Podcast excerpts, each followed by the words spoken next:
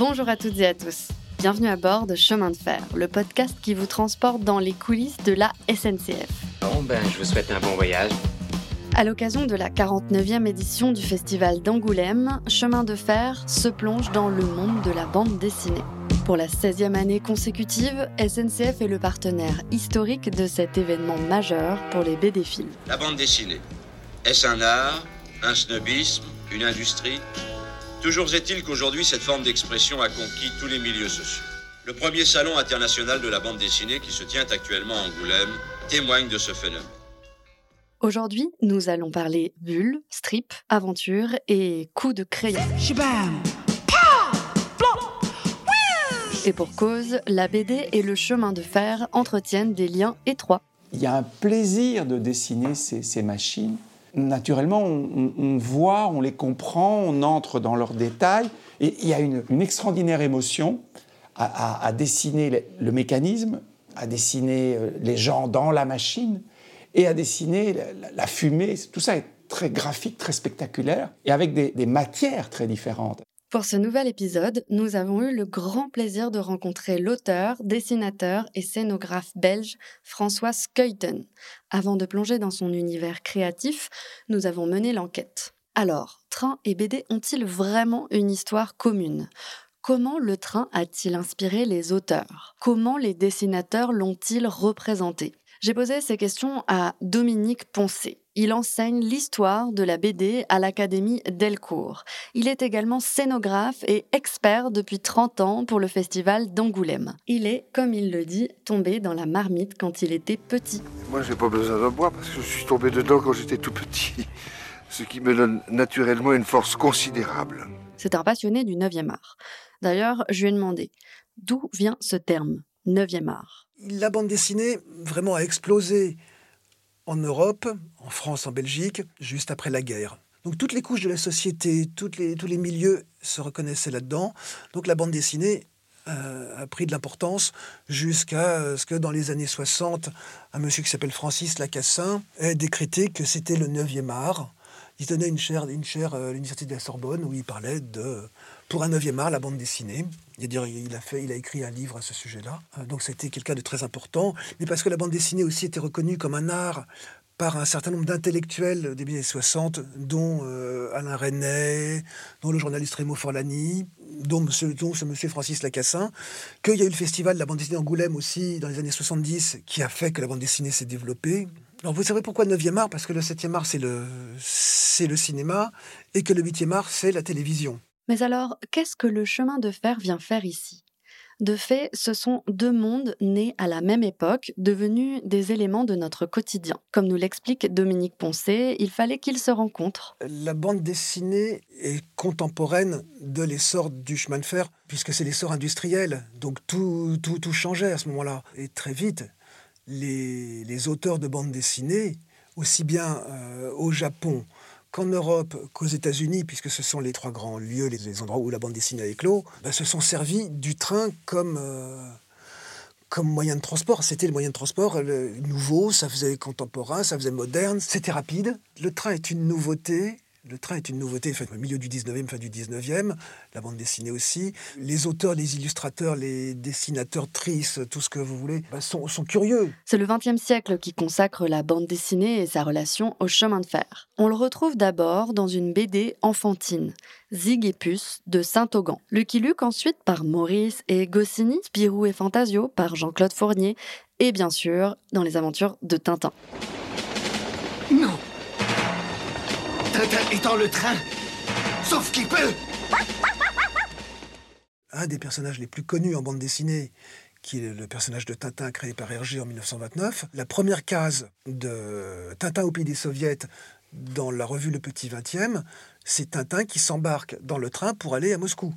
Et puis par la suite, eh bien, dans quasiment toutes les aventures de Tintin où il y a des voyages un peu longs, euh, et qu'il ne prend pas l'avion, il prend le train, oui. C'est la vitesse qui a créé la, petite, la fameuse houppette houppe de Tintin.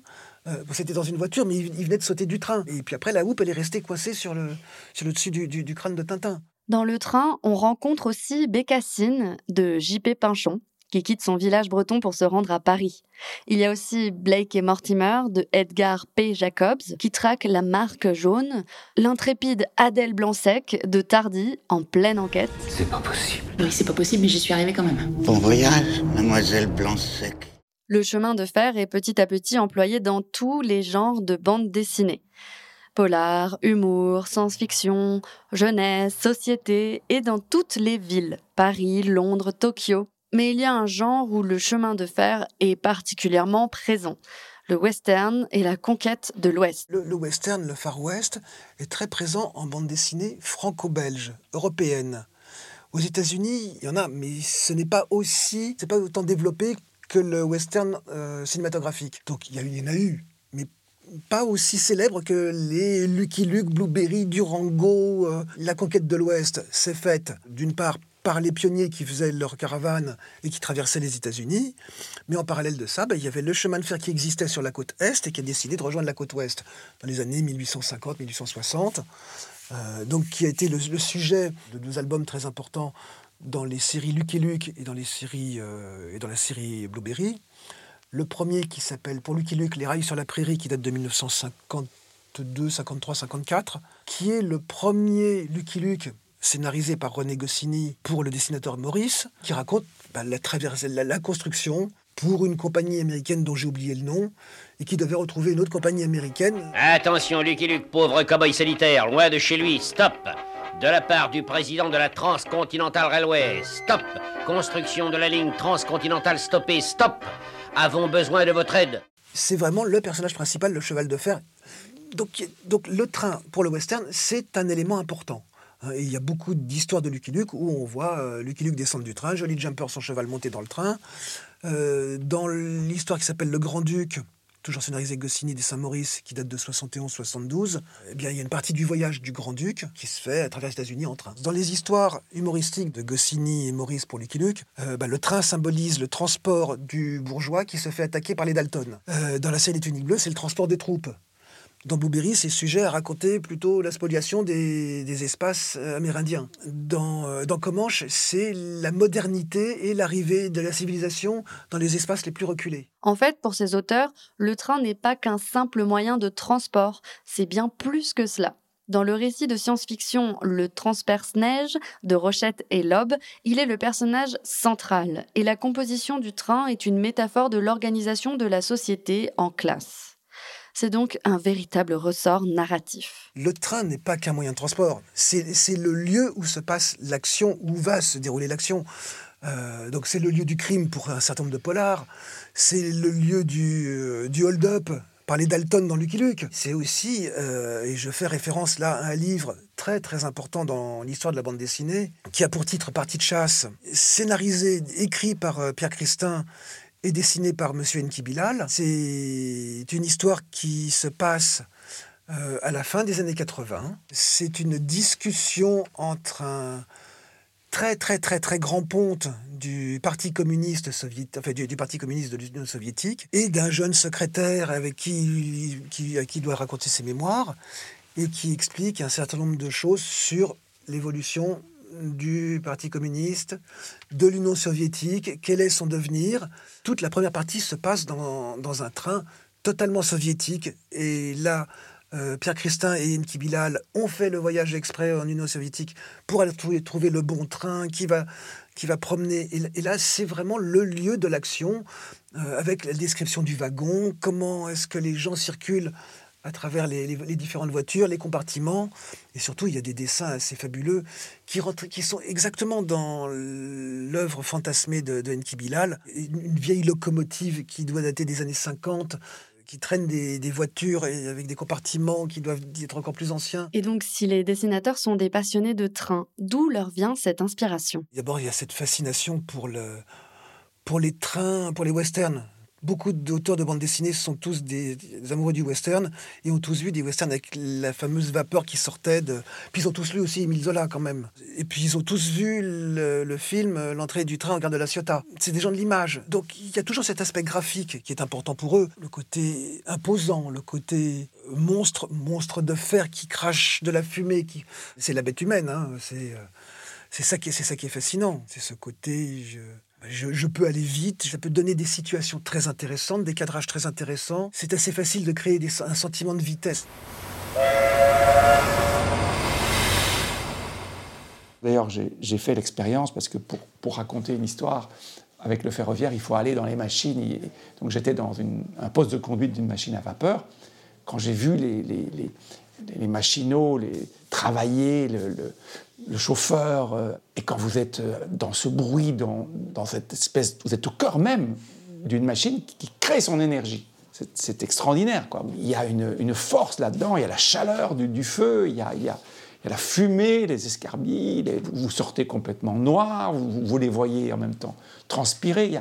C'est un spectacle, en fait, euh, la machine à vapeur. C'est un, spectacle qui raconte toute une, toute une extraordinaire histoire de, nos sociétés. Et il y a évidemment là une fascination pour tout dessinateur. Moi, ce qui m'intéresse dans, les dessins, c'est en même temps une grande rigueur et en même temps aussi euh, une dimension d'imaginaire, une dimension de, poétique, je dirais, entre guillemets, une dimension qui, me fasse rêver, moi, en tout cas. Nous voici de nouveau avec François Skeuten, qui nous a accueillis dans son atelier. Il est l'auteur, avec Benoît Peters, de la série fantastique Les Cités Obscures, la BD qui l'a rendue célèbre. Mais son œuvre est bien plus vaste. Dans son univers futuriste, le chemin de fer tient une place de choix. Il l'a souvent dessiné, observé de près, avec un regard passionné. En 2012, il a même consacré tout un album à une locomotive à vapeur, la Douce, surnom donné par son conducteur à la locomotive 12004, la 12. Il revient pour nous sur la genèse de cette bande dessinée. Alors il y a beaucoup de choses qui m'ont intéressé dans cette locomotive, parce qu'en fait, euh, c'est une machine, d'abord, euh, historiquement parlant, elle a, elle a été conçue en 1935. Alors c'est une très bonne période. Euh, parce qu'on a un, souci de design, on a...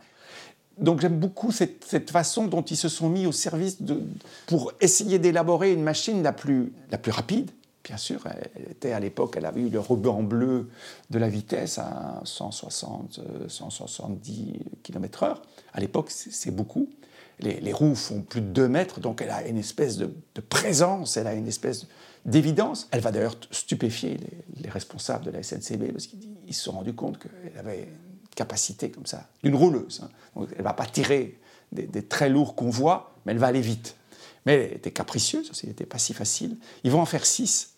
Six engins euh, qui vont être produits à Liège, à, Coqueril. Cet engin va marquer un petit peu euh, l'histoire ferroviaire parce que d'abord, euh, évidemment, c'est un peu le sommet dans le domaine de la vapeur. Après la Seconde Guerre mondiale, c'est terminé. On passe dans un autre monde. Mais il y a aussi le fait que cette machine, elle a une présence, elle est, unique, elle est, extrêmement raffinée dans, son dessin. La couleur, ce vert euh, étonnant, ces, ces bandeaux chamois. Il y avait là une distinction. François Skeuten a mis en scène cette fascination à Train World, le musée de la Société nationale des chemins de fer belge situé à Bruxelles. Pour le musée, il a imaginé quelque chose d'un petit peu différent. On va pas faire un musée, on va faire un opéra ferroviaire. On va faire un spectacle euh, autour du chemin de fer. On va raconter une histoire. Ce qui était passionnant dans cette histoire, ça a été vraiment une aventure, c'était une vraie aventure.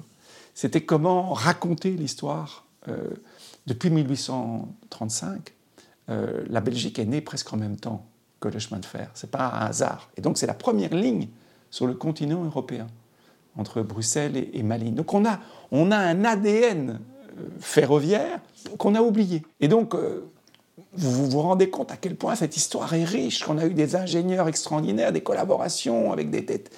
Parce que le monde ferroviaire est très euh, trans. Euh, il, traverse les, frontières.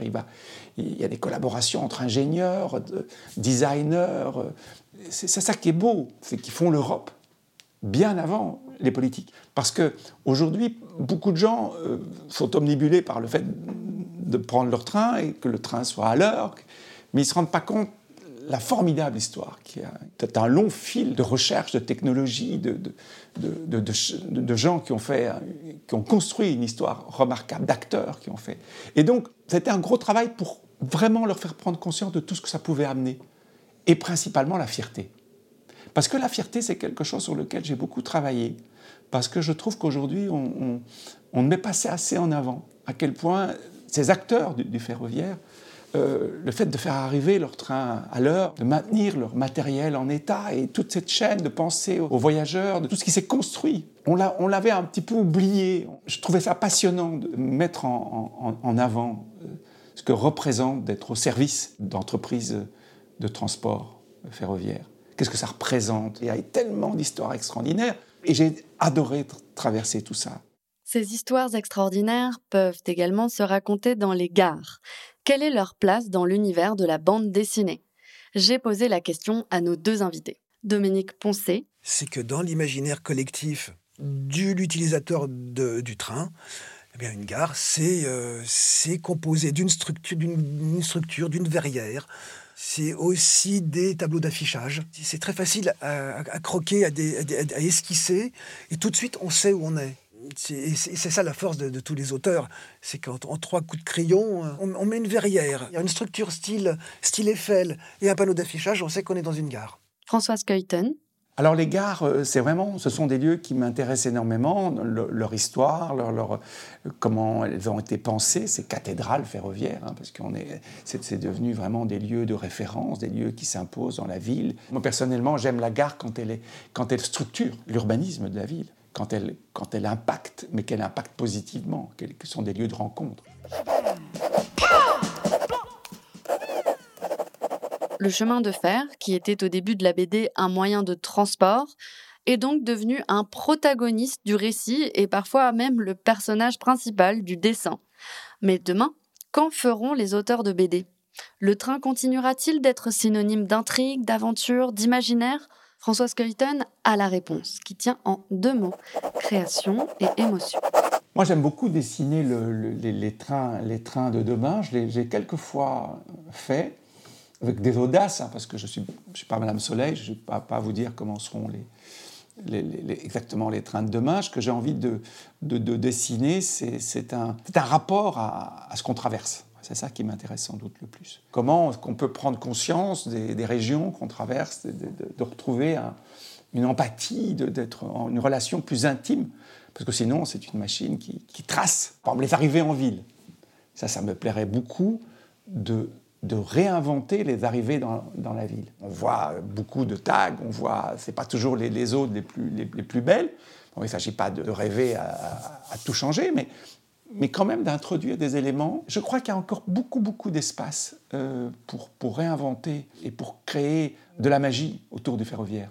Parce que personnellement, moi, c'est ça qui m'intéresse. Il y a quelque chose là qui permet une créativité, par exemple. Je connais énormément d'écrivains qui écrivent dans les trains. C'est pour eux vraiment le moment où sans doute ils sont le plus créatifs.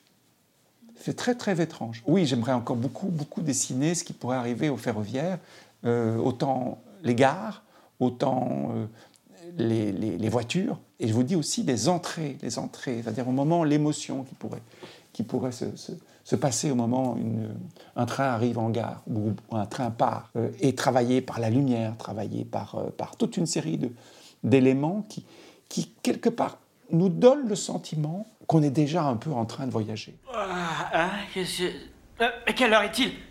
Oh non! Non de non Le train Fantasio Fantasio, réveille-toi Hein Quoi On a loupé le train Merci d'avoir écouté cet épisode de Chemin de fer. Vous pouvez retrouver les références des ouvrages cités dans la description de l'épisode. Laissez-nous un avis et des étoiles sur Apple Podcast et parlez de cet épisode à d'autres amoureux du rail ou de la bande dessinée. Chemin de fer, c'est le podcast qui sillonne l'histoire et les coulisses de la SNCF, à retrouver sur toutes les plateformes d'écoute. À bientôt!